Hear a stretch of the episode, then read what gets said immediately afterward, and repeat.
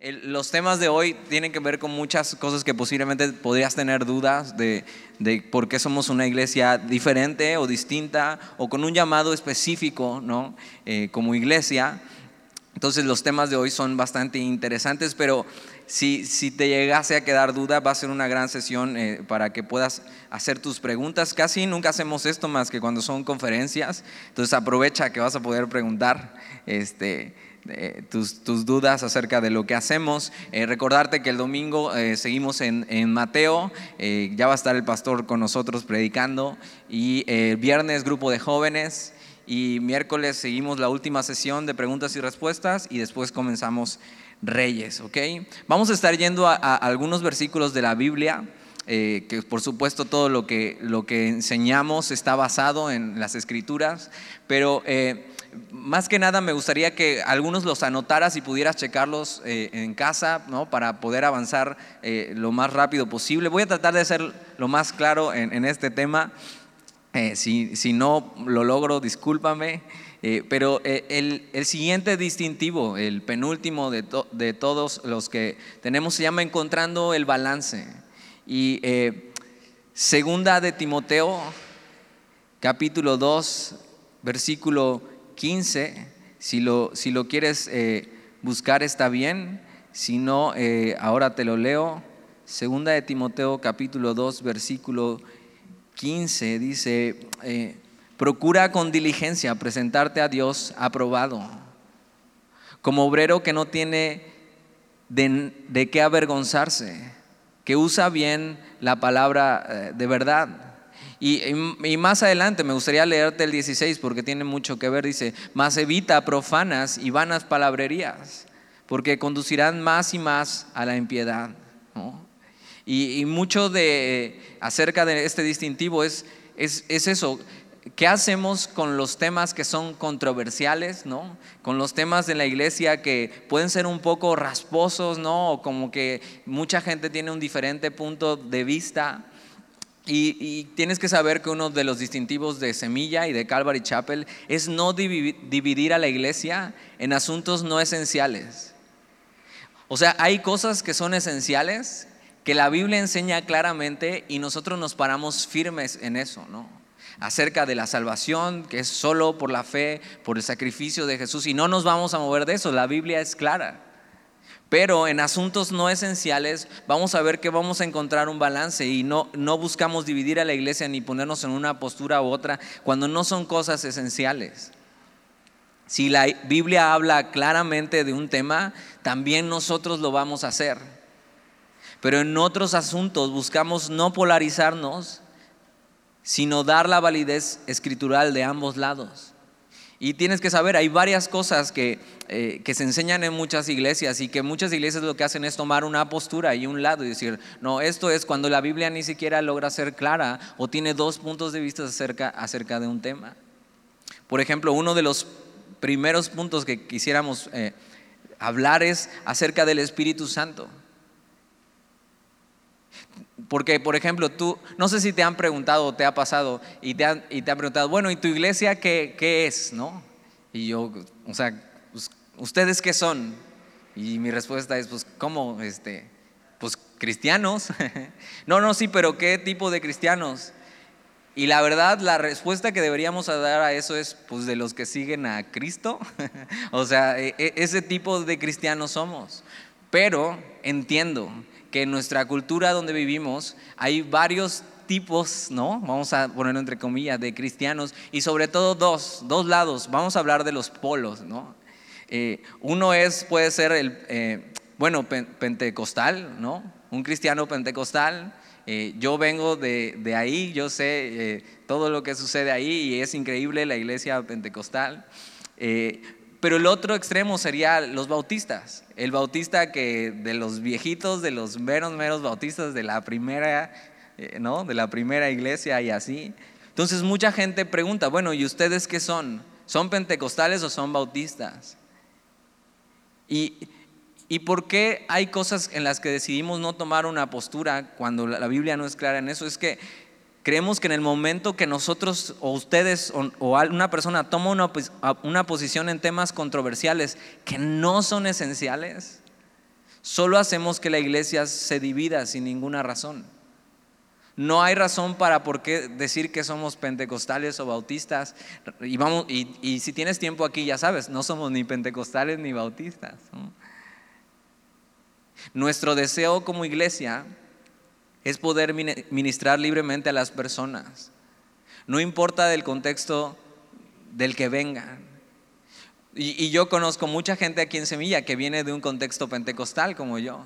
Y entonces llega y al principio le es un poco raro y como confuso, como por qué no hay gente este, brincando, bailando, por qué no hay gente danzando enfrente, por qué ciertas cosas, ¿no? Pero también conozco gente que ha venido a Semilla y viene de un contexto bautista, ¿no? Y para ellos somos pentecostales, ¿eh? o sea, para ellos nosotros estamos demasiado, ya demasiado, ah, somos demasiado aventados, ¿no? Pero nuestro deseo es que vengas de donde vengas, o sea, nosotros podamos ministrarte libremente y no tomar una postura, porque ¿por qué deberíamos tomar una postura acerca de eso? ¿Por qué tendríamos que ser o pentecostales o bautistas? O sea, ¿dónde en la Biblia dice eso, no? Y te das cuenta, de repente tenemos estas ideas, ¿no? Y de repente podríamos pensar ciertas cosas que realmente las escrituras no son claras y no enseñan acerca de eso. Tienes que saber que la iglesia no comenzó así, o pentecostal o bautista. Dices, bueno, pero comenzó en el día de Pentecostés. Sí, sí, pero o sea, eso es sacar todo totalmente de contexto. Pero en cuestiones esenciales, en doctrinas esenciales acerca del Espíritu Santo, tomamos una posición firme. Cuando la Biblia habla claramente de un tema, ahí no vamos a tomar, no vamos a simplemente quedarnos en medio y no tomar una postura, sino firmemente decir, esto dice la escritura y esto vamos a hacer.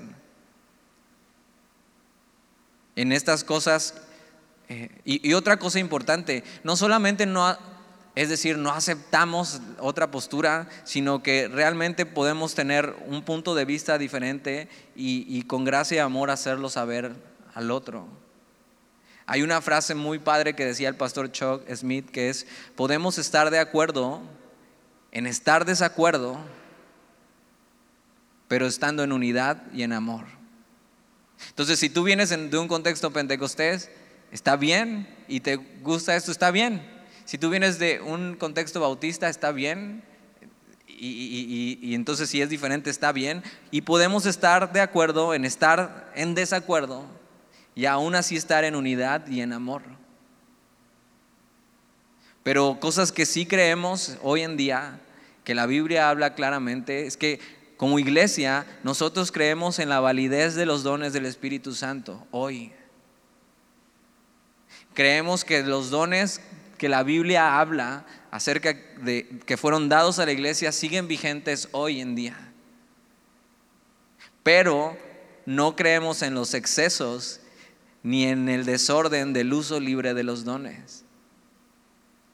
¿Por qué? Porque esto está para nosotros muy claro en las, en, las escrituras. Por ejemplo, el más controversial de todos. Y si eres, si sabes un poco de, si fuiste a Pentecostés, sabes.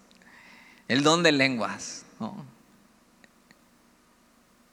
Nosotros como iglesia, si las personas quieren hablar en lenguas, los animamos a hacerlo, pero en un ambiente devocional o más íntimo. Porque encontramos en Primera de Corintios 14, y lo puedes anotar ahí para tus notas y después checarlo eh, eh, a detalle. Ahí es nuestro ejemplo bíblico. Es más, déjame leerte un poco acerca de esto. Primera de Corintios 14.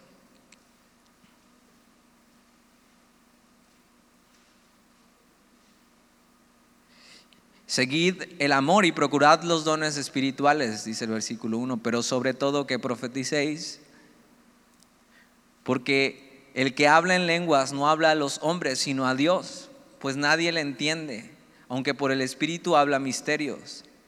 Pero el que profetiza habla a los hombres para edificación, exhortación y consolación. El que habla en lengua extraña, a sí mismo se edifica pero el que profetiza edifica la iglesia. Así que quisiera que todos vosotros hablaseis en lenguas, pero más que profetizaseis, porque mayor es el que profetiza que el que habla en lenguas, a no ser que las interprete para que la iglesia reciba edificación. Ahora pues, hermanos, si yo voy a vosotros hablando en lenguas, ¿qué os aprovechará si no os hablaré con revelación o con ciencia o con profecía o con doctrina? Ciertamente las cosas inanimadas que producen sonidos como la flauta o la cítara, si no dieren distinción de voces, ¿cómo se sabrá lo que se toca con la flauta o con la cítara?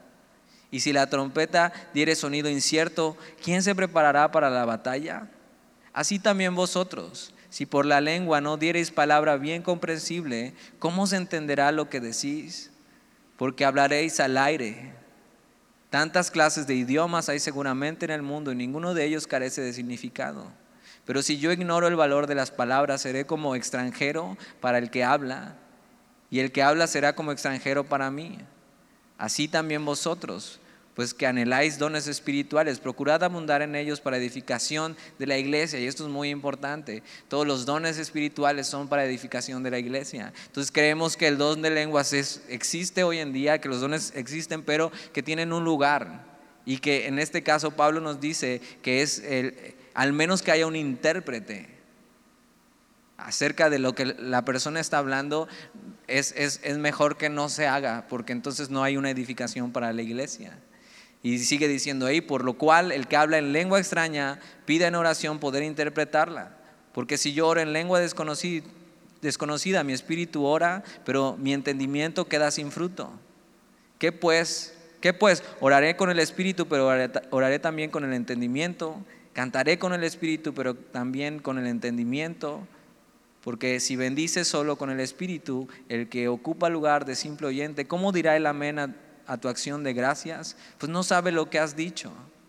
Entonces, versículo 18, doy gracias a Dios que hablo en lenguas más que todos vosotros, pero en la iglesia prefiero hablar cinco palabras con mi entendimiento para enseñar también a otros que diez mil palabras en lengua desconocida. Y, después Pablo sigue hablando acerca de que no sean niños en su forma de pensar, o sea, que esto realmente tiene un lugar, creemos que tiene un lugar para, para las personas, pero creemos que no es en el contexto de la iglesia.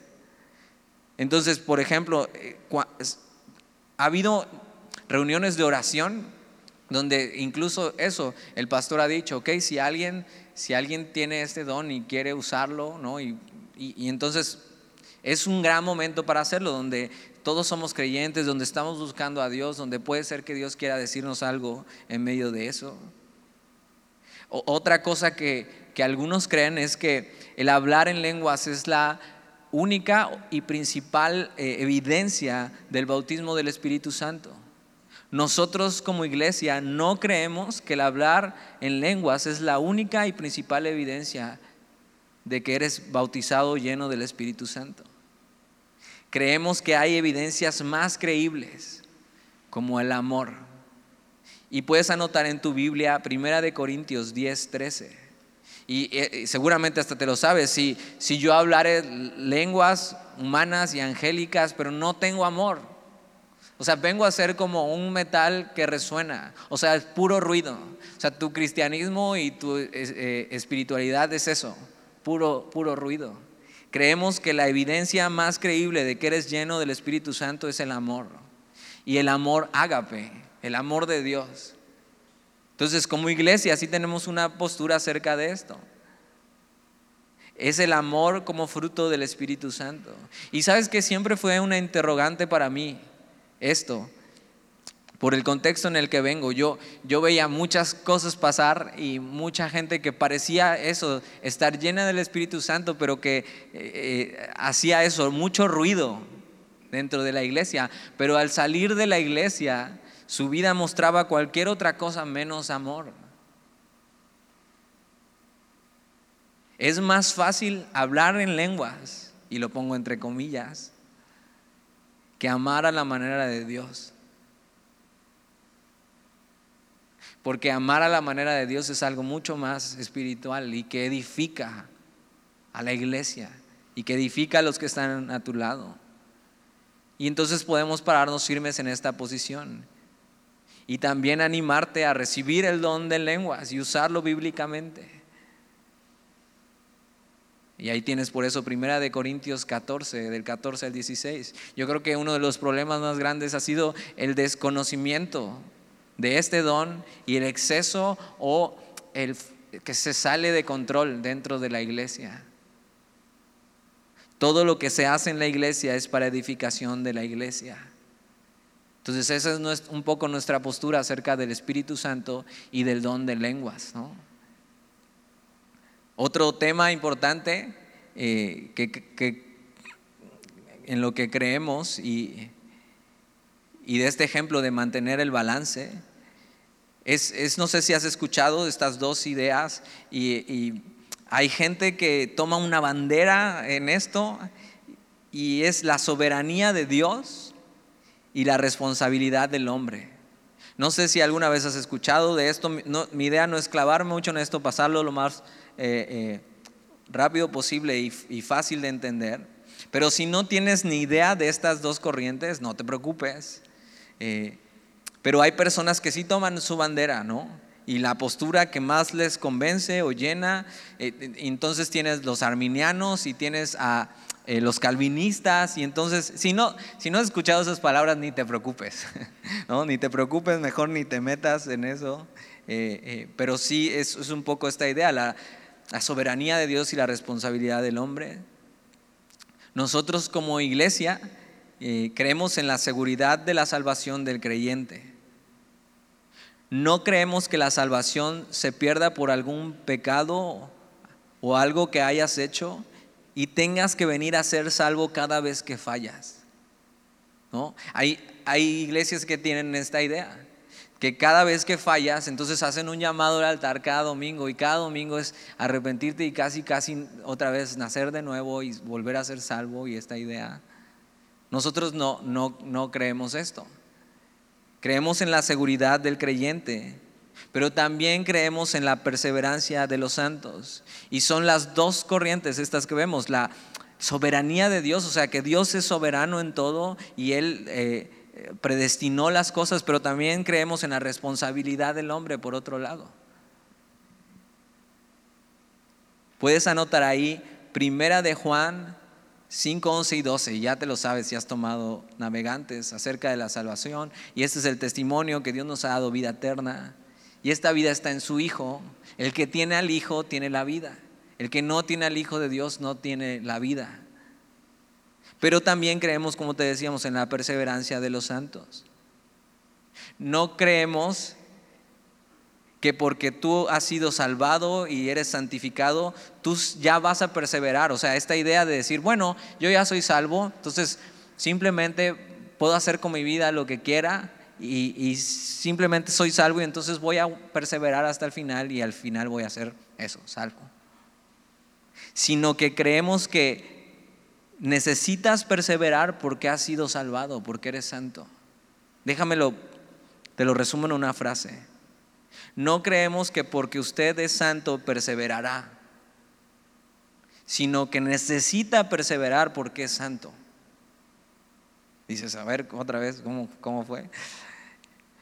No creemos que simplemente porque eh, haya sido salvado ya automáticamente todo está solucionado, no tienes que hacer nada, seguir eso, ¿no? Eh, como, como si nada hubiera pasado, sino porque has sido salvado, tú necesitas perseverar y necesitas caminar con el Señor.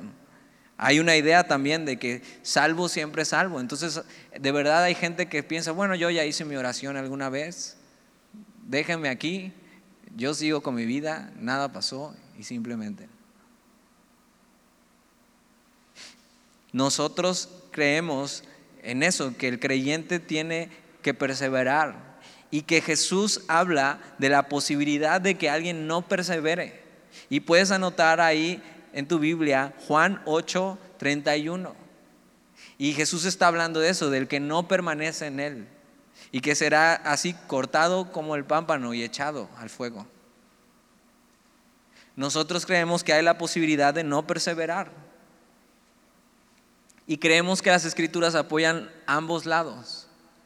La soberanía de Dios y que las, hay una seguridad del creyente de que es salvo y también creemos en la responsabilidad del hombre en perseverar. Un versículo muy conocido eh, es Juan 3:16. Y Juan 3:16, eh, y, y, te lo sabes, de tal manera amó al mundo. Y, y dice eso, para que todo aquel que en Él cree no se pierda y tenga vida eterna. Y hay algunos que piensan esto, bueno, eh, Dios ya predestinó todo, ¿no? Y ya Él ya escogió a todos los que Él quería, ¿no? Y entonces, eh, pero, pero piensa esto, hay unos que creen que Jesús solo murió por los que Él sabía que iban a creer, pero eh, entonces estás dejando de lado la responsabilidad del hombre. Pero imagina que fuera esto, que Dios escogió a algunos para ser salvos, ¿no? Pero imagínate que te pasa como en la escuela que nadie te escogía para jugar fútbol en el receso. Y entonces ya, o sea, ya, ya valiste porque nadie te va a escoger y Dios no te escogió y eso. Y nosotros creemos las dos cosas. Creemos que Jesús murió por todos. Y creemos que en su soberanía Él escogió, pero también creemos en la responsabilidad del hombre. De creer en Él, de aceptarle, de seguirle, de perseverar. Creemos que Dios nos dio la capacidad de escoger. Ya has escuchado el libre albedrío y esto. Creemos que Dios nos ha dado la capacidad de escoger. ¿Y, por qué creemos esto? ¿Para qué, ¿Para qué Dios nos da la capacidad de escoger? Bueno, para que el amor que le damos sea significativo y real. Para que haya una relación íntima entre Dios y el hombre. Y no simplemente así como robots y ya, bueno, este es mío, este no, este es mío y este no. Como te decía hace rato, creemos la seguridad de la salvación y la seguridad en Cristo. Y fíjate, tiene mucha lógica. Mientras, mientras yo permanezco en Cristo, estoy totalmente seguro. Pero Piensa esto, si tú no estás en Cristo y estás lejos de Cristo y simplemente no estás haciendo y no estás perseverando, ¿podrías sentirte seguro?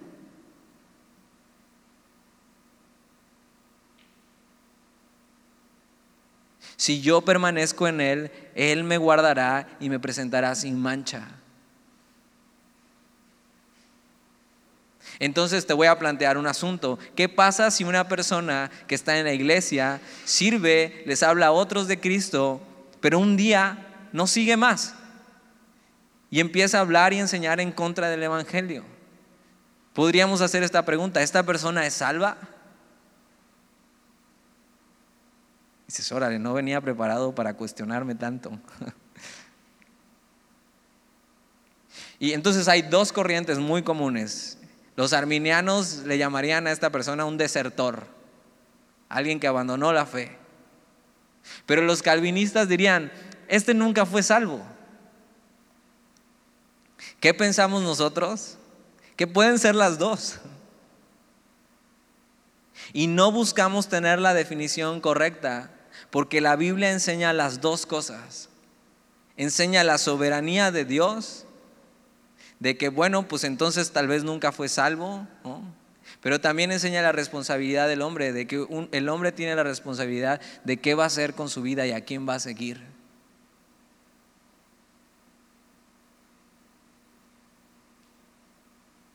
Tienes que saber que Dios no nos ha llamado a entender todas las cosas y cómo funcionan estas dos cosas.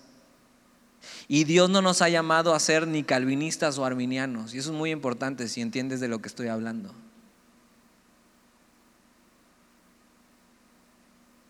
Tienes que saber que Calvino y Armenio ni siquiera estaban en contra entre ellos. Y hay gente que se está peleando entre ellos defendiendo una bandera. Cuando son cuestiones así, que no son esenciales, que la Biblia enseña las dos, no escogemos. Simplemente predicamos las dos. Y tiene mucho sentido porque si una persona está viviendo en la carne y cree que es salvo simplemente porque sí, entonces una persona como esta tiene que escuchar lo que Gálatas 5 dice acerca de las obras de la carne y que no heredará el reino de los cielos quien las practica. Y entonces es sacudido con eso. Pero si entonces una persona fiel ha caído y, ha caído y se ha arrepentido y viene simplemente pensando, no, he, regado todo, ya no soy salvo, ya no me siento limpio. Entonces una persona como esa tiene que escuchar la seguridad de la salvación, primera de Juan 5, 11 y 12. Porque la Biblia enseña las dos cosas. Y las dos cosas no se contradicen. Esto es muy importante, la Biblia no se contradice. Simplemente Dios no nos ha llamado a entender completamente acerca de Él. La Biblia no nos llama a tomar una decisión de qué elegir acerca de esto. Pero la Biblia sí nos llama a tomar una decisión, a elegir a quién vamos a seguir. Y tienes ahí Josué 25, 15, que es un, un pasaje donde Dios le está diciendo, a ver, escojan a quién van a seguir, a quién van a servir. Pero entonces también tienes versículos como Juan 15, 16, que nos enseña que nosotros no le elegimos a Él, sino que Él nos eligió.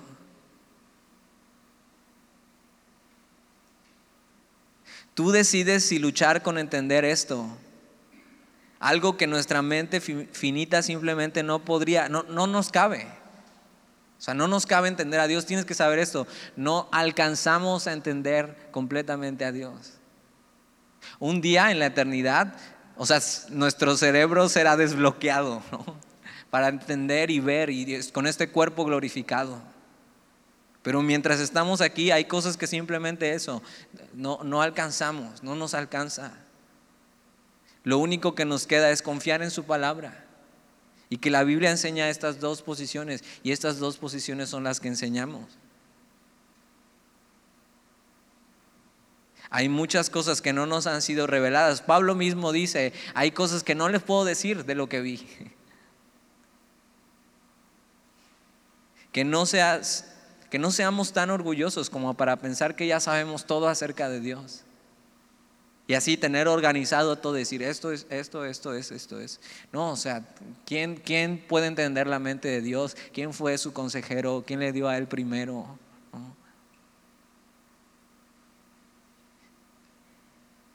Y entonces, ¿cómo entendemos estas dos corrientes y cómo las conciliamos? Bueno, un gran ejemplo es como las vías del tren y del ferrocarril. Las dos vías van en paralelo y van juntas. Pero si tratas de juntarlas, si tratas de cruzarlas, si tratas de conciliarlas, simplemente habría problemas pero son parte de la misma vía y las dos van juntas y por ahí corre el tren. Asimismo creemos que estas dos posturas que la Biblia enseña son verdad porque Dios las enseña y, van en paralelo. Y podemos caminar en eso sabiendo esto es lo que Dios enseña y esto es en lo que voy a caminar. Cuando te encuentres con algo así que simplemente tu mente no alcanza a entender, o sea, que ya va más allá de ti. Hay muchas cosas que van más allá de nosotros. Imagínate de entender a Dios. Lo único que nos queda ver es eso, que Dios es más grande que mi comprensión, que sus pensamientos son más altos que los míos, que hay cosas que están más allá de mi alcance. Y entonces cuando me encuentro con estos temas que no alcanzo a comprender mejor, eh, me postro y le adoro por su grandeza, que no la alcanzo a comprender.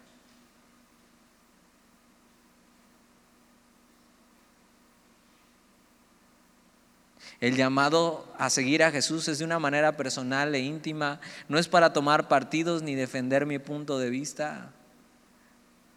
Lo que es claro en la Biblia, con firmeza lo tomo y lo sigo. Y lo que no y tiene dos puntos, no me peleo con eso. Dios no se contradice y nos ha dejado ver solo una parte de. Como cristianos no deberíamos ser contenciosos ni pelearnos con lo que Dios enseña, sino simplemente lo creemos y lo enseñamos y es más, creemos que enseñar las dos posturas no solo es bíblico, sino que es una dieta balanceada para el creyente. Y entonces así como iglesia no, no nos polarizamos, sino encontramos el balance en qué? En las escrituras, en lo que la Biblia dice. Si hay algo firme, en eso nos paramos y si hay posturas, pues entonces simplemente abrazamos todo lo que la Biblia enseña. Eso es el distintivo de manteniendo el balance. Y el, último distintivo, con este vamos a terminar, se llama Aventuras de Fe y es un distintivo muy, muy bonito.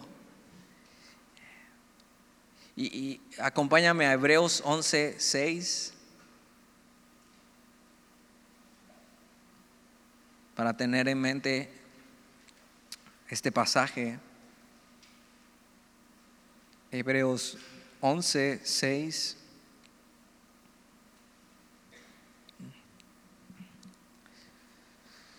Dice, pero pero sin fe es imposible agradar a Dios.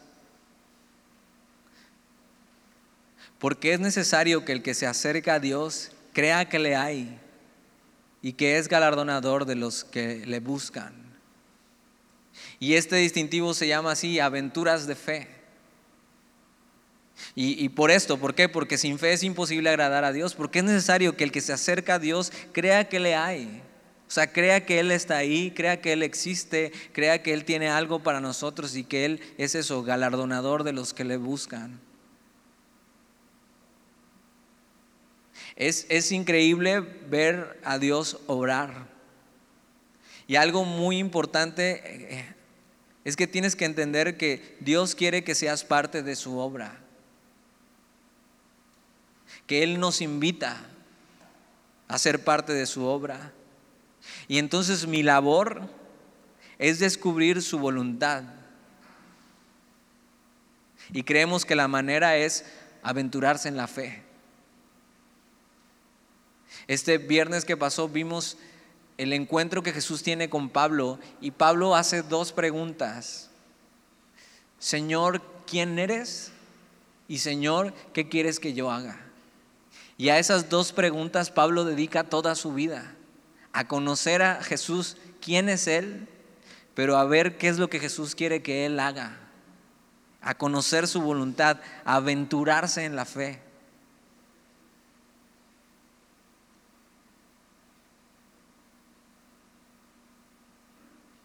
Cuando empezamos a caminar con Dios, damos eso, pasos, pasos de fe. Y entonces estamos creyendo en Él y estamos caminando y uno a la vez, y uno a la vez, y uno a la vez como cuando aprendemos a caminar. Pero nunca deberíamos cometer el error de que nuestro esfuerzo humano se interponga en mantener algo que Dios no quiere en la carne y desgastarnos en eso.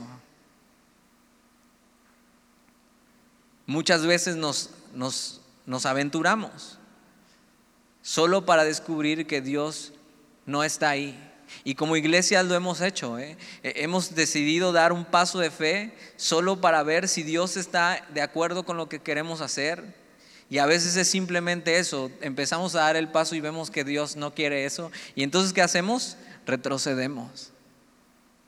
Pero es muy importante que como cristianos caminemos hacia adelante en pasos de fe viendo cuál es la voluntad de Dios y qué es lo que Dios quiere para nosotros. Y como iglesia, uno de nuestros distintivos es esto. Nosotros como iglesia damos pasos de fe y nos aventuramos en la fe.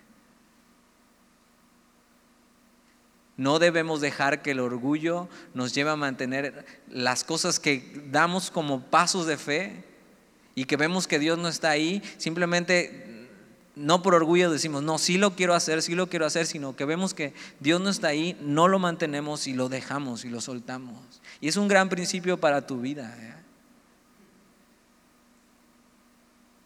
Damos el paso de fe y si resulta y vemos que Dios está ahí, nos está respaldando, nos alegramos y glorificamos a Dios porque Él nos guió. Pero si resulta que damos el paso de fe y nos equivocamos y no estaba Dios ahí, pues simplemente retrocedemos. ¿Y, qué pasa? Pues pensamos que era buena idea, pero vimos que Dios no estaba en eso y entonces retrocedimos. Puedes tomar este principio para vivir tu vida. Puedes vivir buscando la voluntad de Dios, la voluntad bíblica de Dios, y aventurarte a vivir siendo guiado en todo por Él. Buscar, Señor, ¿quieres esto? ¿Tú quieres esto? Y, empezar a dar pasos. Y si ves a Dios ahí, entonces seguir caminando. Pero si no ves a Dios ahí, simplemente esto no es, Señor.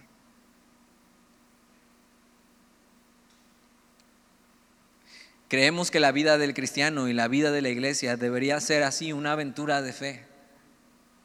Pero creemos que la Biblia también nos enseña ciertas precauciones para que tú y yo cuando nos aventuremos en la fe podamos ser cuidadosos también y no simplemente aventarte como del bungee, ¿no? Así a ver qué pasa. La Biblia nos enseña la vida de hombres que se aventuraron en la fe, pero que tomaron ciertas precauciones que debemos tomar en cuenta. Asegúrate cuando estás dando un paso de fe, que Dios participe en eso. Deja la situación en manos de Dios y no te lances simplemente al vacío. Hay una historia en Primera de Samuel capítulo 14, lo puedes anotar ahí y checarlo en casa. Pero en, resumen es esto, están en, una guerra el pueblo de Israel contra los filisteos, pero entonces el pueblo de Israel simplemente tiene miedo, muchos del, ejército huyen, y Jonatán está eh, con su paje de armas y dice, o sea, ¿y si Dios quiere hacer algo con nosotros? O sea, Dios podría derrotar a ese pueblo él solo o con uno solo, no necesitamos un ejército. Y Jonatán lo que hace es tomar un paso de fe y caminar y decir, igual y Dios quiere eso, darnos y entregarnos al pueblo, entregarnos a los filisteos, aunque seamos menos, aunque ellos sean más poderosos, igual y Dios quiere. Y algo que sabía Jonatán es que eso, Dios podía hacerlo, pero no sabía si lo haría. Entonces Jonatán lo que hace es caminar y, y entonces le pide al Señor una prueba. Si están de esta manera, quiere decir que no, pero si están de esta manera quiere decir que sí. Y Dios le da esta prueba y entonces él puede caminar en fe y entonces se cumple lo que él había pensado y entonces Dios les entrega la victoria sobre los filisteos. Él sabía que Dios podía hacerlo, no sabía si lo haría, empieza a dar pasos de fe, esperando ver si la puerta se abría. Y cuando Jonatán ve la puerta abierta, se mete porque sabe que es Dios. Y entonces sabe, esto es la voluntad de Dios, caminemos hacia adelante. Vemos que eh, se aventura en la fe, pero toma ciertas precauciones. No simplemente te avientes, sino espera y ve, ve si Dios está en medio de eso. Nosotros hemos visto a Dios de muchas maneras como iglesia. No, no tienes idea de lo que Dios ha hecho en estos siete años. O a lo mejor has escuchado algunas historias. Y estaba buscando, ¿cuál historia les cuento? O sea, está la historia de la primer renta del primer local. Y, esa, yo, no estaba ahí todavía, pero eh, eh, me, parece que estaban Marquito y, y Dalí. O sea, como el primer local simplemente eh, estaba en una buena zona, eh, estaba más o menos y el Señor pedía mucho más y cuando llega el, pastor le ofrece mucho menos y, simplemente Marquito nada más contaba de que, híjole Señor, ya valió esto, o sea, nos va a mandar por un tubo y, y simplemente confiaban en que Dios quería hacerlo, pero no había el dinero suficiente. Le hizo una oferta mucho más abajo de lo que este señor pedía. Y era un señor, o sea, medio rasposo, se apellidaba, no, no voy a decir su apellido, qué tal si no ve. Pero bueno, ya te lo puedes imaginar, el apellido. O sea, era un señor medio difícil. Y así, el pastor le lanzó, e, esto es lo que podemos. Y, ahí Marquito pensando, no, ya valió.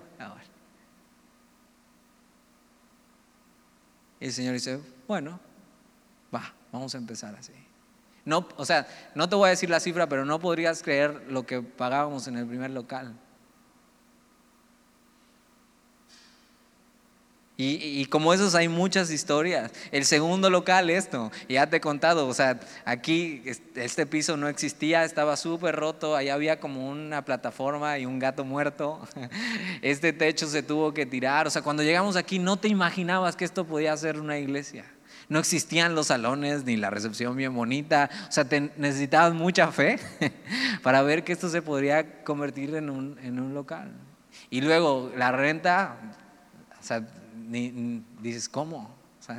pero ya no cabíamos, ya no cabíamos. Y Señor, ¿eres tú? Señor, ¿quieres que nos movamos? Y entonces, ¿qué hicimos? Bueno, empezar a dar pasos de fe buscando un local y ver, Señor, si tú quieres, y a ver, este estaría padrísimo, está cerca de la playa, por aquí pasan los camiones, tenemos lugar de estacionamiento aquí alrededor, está tranquilo. Señor, ¿eres tú? Quizás sí, sí. Y entonces empezar a dar pasos. Igual, cuando no, no puedes creer la oferta que nos aceptó la dueña. O sea, así, por meses no, no, no pagamos renta para poder construir esto.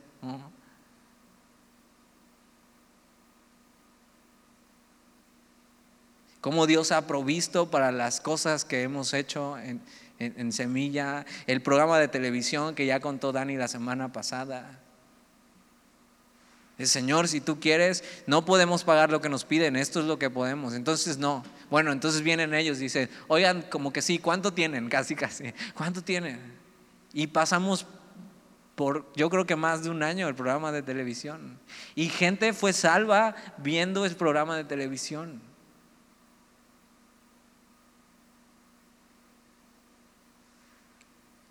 Las despensas, que es lo más eh, eh, reciente, como Dios ha provisto para todo eso. Y simplemente es eso, Señor, ¿qué, ¿qué, quieres hacer? ¿Qué quieres hacer con tu iglesia? ¿Cómo? ¿Cómo? Enséñanos. Y entonces empiezas a dar pasos de fe y dices, igual y Dios quiere eso, que ayudemos con despensas y ver cómo le hacemos. Bueno, a ver, Señor, vamos a dar un paso, pero queremos ver si tú estás en medio de esto. Y Dios dice, sí, sí, estoy en medio de esto. Ahí está la pandemia. para que tengan un buen motivo para dar despensas.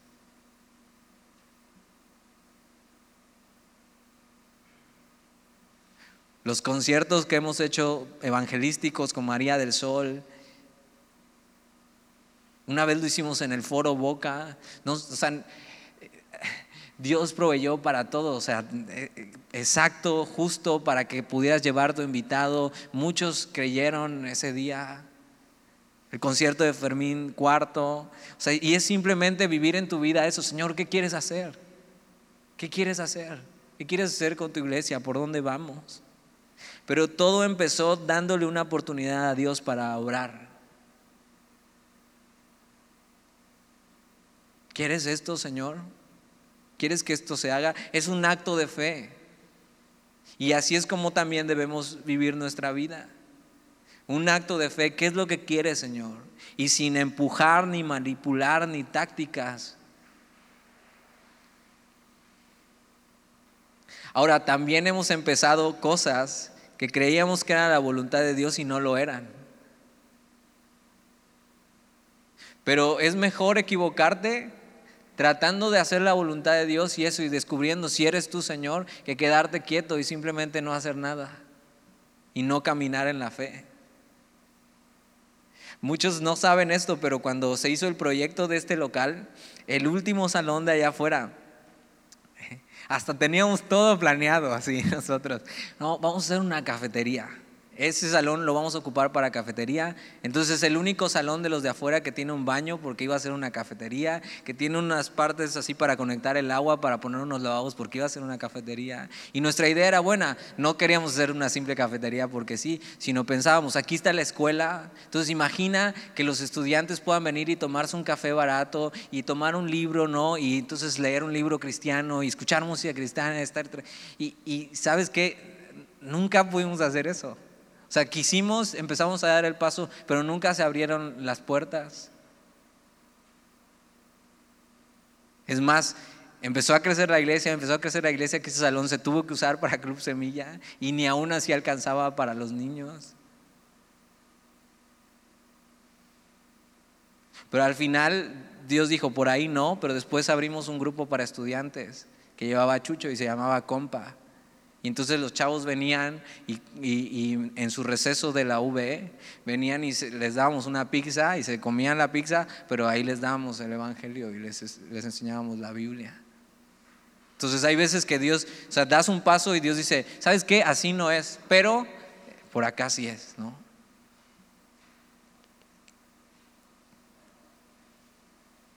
Hay varias, pero no te voy a contar tantas donde nos equivocamos. La conferencia de jóvenes que queríamos hacer el 2020. Ya teníamos el tema, ya teníamos los invitados, ya venían de cuerna los chavos y todo, y ya, o sea, no, pues lo hacemos este, este año, así, y la pandemia. Y dice, no, ahorita hay otras cosas que hacer. Pero sabes que hemos visto la mano de Dios en todo. Hasta cuando empezamos a dar pasos y Dios dice, por ahí no. El problema es cuando somos incrédulos, ¿no? Y solo porque no vemos cómo Dios podría hacer algo, no nos aventuramos en la fe.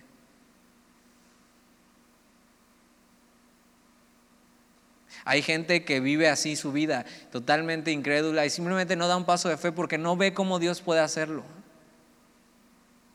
Pero ¿te acuerdas lo que leímos Hebreos? Es necesario que el que se acerca a Dios crea que le hay y que Él es galardonador de los que le buscan.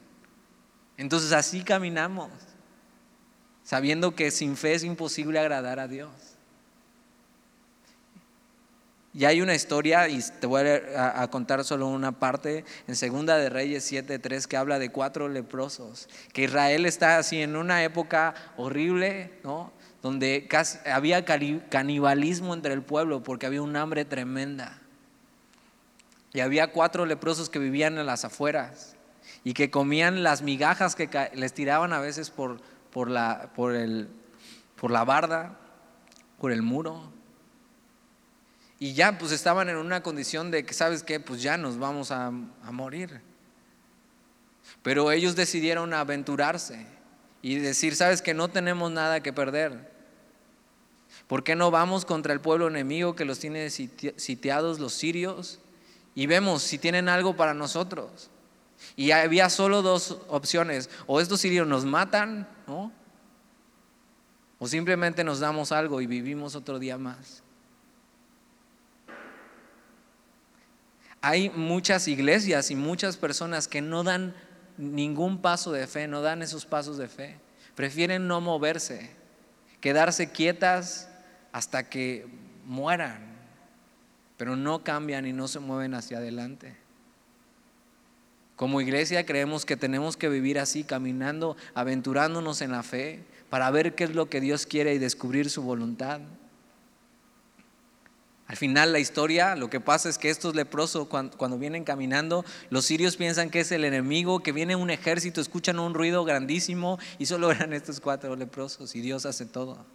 Cuando los leprosos llegan al campamento de los sirios, encuentran una mesa servida con los mejores manjares para cenar. Y no solo eso, sino que Dios liberta al pueblo y le da de comer después de una gran época una época muy difícil. Tienes que dejar eh, de pensar mal, que todo tiene trampa en tu vida y simplemente con ese miedo y esa incredulidad de no caminar hacia adelante para ver qué es lo que Dios quiere. No importa qué edad tengas, eh. no importa si tus cabellos ya se pintaron de plata, Dios aún puede usarte. Y Dios aún eso te incluye en su plan y te invita. Dice, ven, sigue caminando en la fe. Tienes que saber que Dios tiene una obra que Él desea hacer. Y busca personas que estén en armonía con lo que Él desea para mostrar su poder a favor de ellos. La clave es descubrir lo que Dios quiere hacer pero eso solo lo puedes hacer dando pasos hacia adelante. Entonces da un paso adelante y ve. Tenemos la oportunidad de ser vasos en sus manos. Y Pablo se veía así. Dios tiene un plan y Él va a hacer su obra contigo o sin, o sin ti, conmigo o sin mí. Pero Él te invita. Dice, yo tengo un plan. ¿Quieres ser parte? Ven ven, acércate. Y tienes otra historia como la de Stern, que arriesga su vida y entra a la corte del rey sabiendo que podía ser asesinada si eh, eh, eh, el rey no levantaba su cetro. Pero ella dice, es ahora o nunca. ¿Qué tal si para esta hora he nacido, para esta hora he llegado? Y lo que hace es eso, camina en fe sabiendo que Dios está ahí.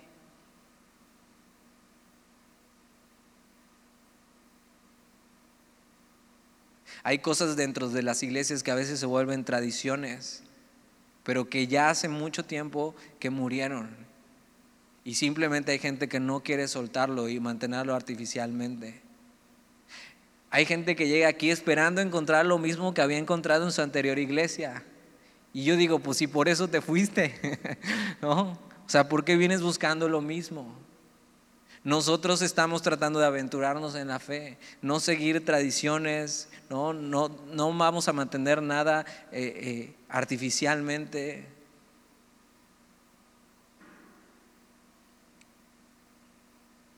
Hay gente incluso aquí que extraña cosas que había antes, pero que ya Dios no nos está guiando en eso. Si Dios ya no quiere algo, simplemente lo dejamos morir. Ten cuidado con hacer monumentos de lo que Dios hizo y simplemente quedando, quedar mirándote, quedar, quedar mirándolos en vez de experimentar lo que Dios está haciendo hoy de una manera fresca. Hay gente así que vive de las glorias pasadas. No, ¿te acuerdas cuando hicimos esto? No, sí, estuvo. Y ahí se queda. Y no se pierde de ver lo que Dios está haciendo hoy de manera fresca. Nada más te invito que ahorita ya terminó el, el, el programa de despensa, pero cuando vuelva a empezar, párate ahí afuera y ve entre servicios lo que Dios hace. Nosotros como iglesia no queremos ser guiados por un programa, por un plan, sino ir descubriendo la voluntad de Dios y ser guiados por el Espíritu. Y es un gran principio para tu vida. Descubre la voluntad de Dios sométete a ella, ten un corazón en armonía con Él y te maravillarás de lo que Dios hará con tu vida. ¿Oramos? Señor, y te damos gracias eh, por terminar estos distintivos y recordarnos las, las cosas a las que nos has llamado como iglesia. Que podamos eh, mantener el balance y caminar firme en lo que tú enseñas firmemente, pero también no ser contenciosos y hablar todo el consejo de Dios. No tomar posturas y para dividir a la gente, sino enseñar lo que tú enseñas, Señor. Y lo que no podemos entender simplemente lo dejamos en ti, Señor, y te glorificamos por eso. Tú nos has llamado a seguirte. Y, solo queremos ser distinguidos por eso, como seguidores tuyos. Pero también, Señor, ayúdanos a caminar y a seguirte dando pasos de fe. No pasos hacia atrás, ni tampoco quedándonos quietos, sino como Enoch, vivir caminando contigo por la fe, hasta ser llevados contigo. Ayúdanos a vivir así, a descubrir tu voluntad cada día. Señor, ¿qué quieres hacer hoy? ¿Dónde me quieres usar? ¿Dónde quieres que me ponga? ¿Dónde quieres que vaya? Señor, y si quieres esto, y simplemente no tener miedo a caminar contigo. También a reconocer cuando, cuando no quieres que vayamos por ahí, Señor, y retroceder. Pero que vivamos nuestra vida eso, tratando de descubrir quién eres y qué quieres que hagamos, Señor. Así queremos vivir y así queremos caminar. Te damos gracias hoy, Señor, en el nombre de Jesús. Amén. Dios te bendiga, nos vemos la próxima semana.